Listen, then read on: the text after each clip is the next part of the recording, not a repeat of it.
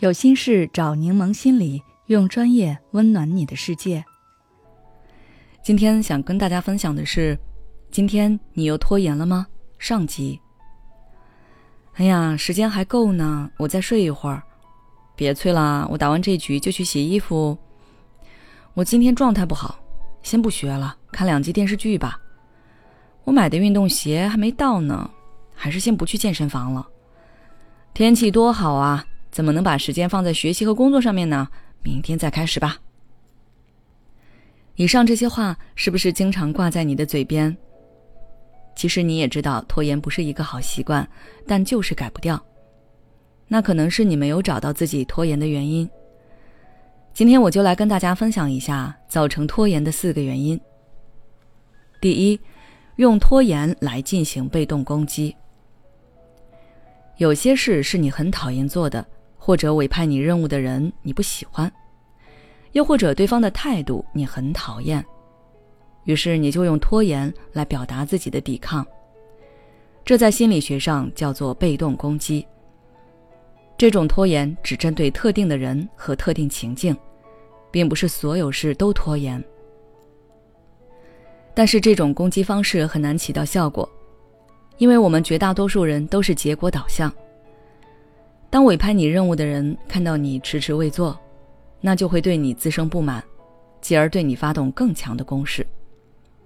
比如对你发火，用更糟糕的态度命令你，或者跟你的上级告状，跟其他人说你这么简单的事情都做不了，败坏你的名声等等。所以最后受损失的是你，事情你还是得做，并且要付出更多的代价。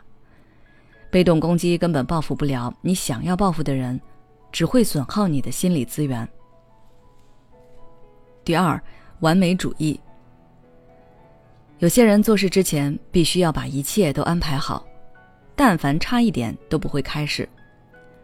他们总是在衡量，在确定，等那个天时地利人和的最佳时机，等自己什么都准备好，确保一切都能顺利进行之后才会开始。这类型的人是比较追求完美的，他们担心自己被他人评判，或者被自我评判，害怕自己的不足会被发现，害怕自己即便做了，也还是没能取得自己想要的结果，害怕自己会失败，所以用拖延的方式来逃避。他们普遍都有这样的信念，那就是：我做的事情反映了我的能力，我的能力决定了我的价值。那反推过来，如果他一件事没有做得完美，那是不是就证明他这个人不行？为了维护自尊和自我价值，他们一般不会轻易开始。第三，缺乏延迟满足能力。还有些人并不是不想努力，只是觉得努力没有效，所以就选择摆烂拖延了。但其实不是努力没有用，而是努力需要经过一段时间才能看到效果。一个人一旦缺乏延迟满足的能力，那就会格外看重及时反馈这件事。做了一件事，就希望立刻能看到效果。如果没有，那就不想做。比如老师布置了背诵课文，他心里会衡量：这篇课文中高考考到的概率又有多大？以后使用到它的概率又有多大？这么一算，就感觉背了也没太多意义，那还不如省点事不要背。第四，三分钟热度。大学时，我曾跟同学到某幼儿园做调研，那个时候我们就发现，小朋友在幼儿园阶段就会表现出很大的注意力差异。有的小朋友可以坐在位置上很长时间，专心致志做自己的事，但有的小朋友注意力就很容易分散，任何一点小动静都可能转移他的注意力。后者表现出来的就很像拖延。比如你让他认真写字，他就好像那个凳子上有针扎他，一会儿要挠挠头，一会儿要站起身走走，或者玩一会儿玩具，跟别人说说话。本该他完成的任务，他就是迟迟完成不了。放到成年人身上，那就是交给他一个任务，他上网查资料，查着查着刷到某新闻，就去看新闻了。新闻看完了，又看到旁边的相关推荐，又去刷其他的了。过一会儿可能又想起自己有其他事没干，又放下查资料的事去干别的了。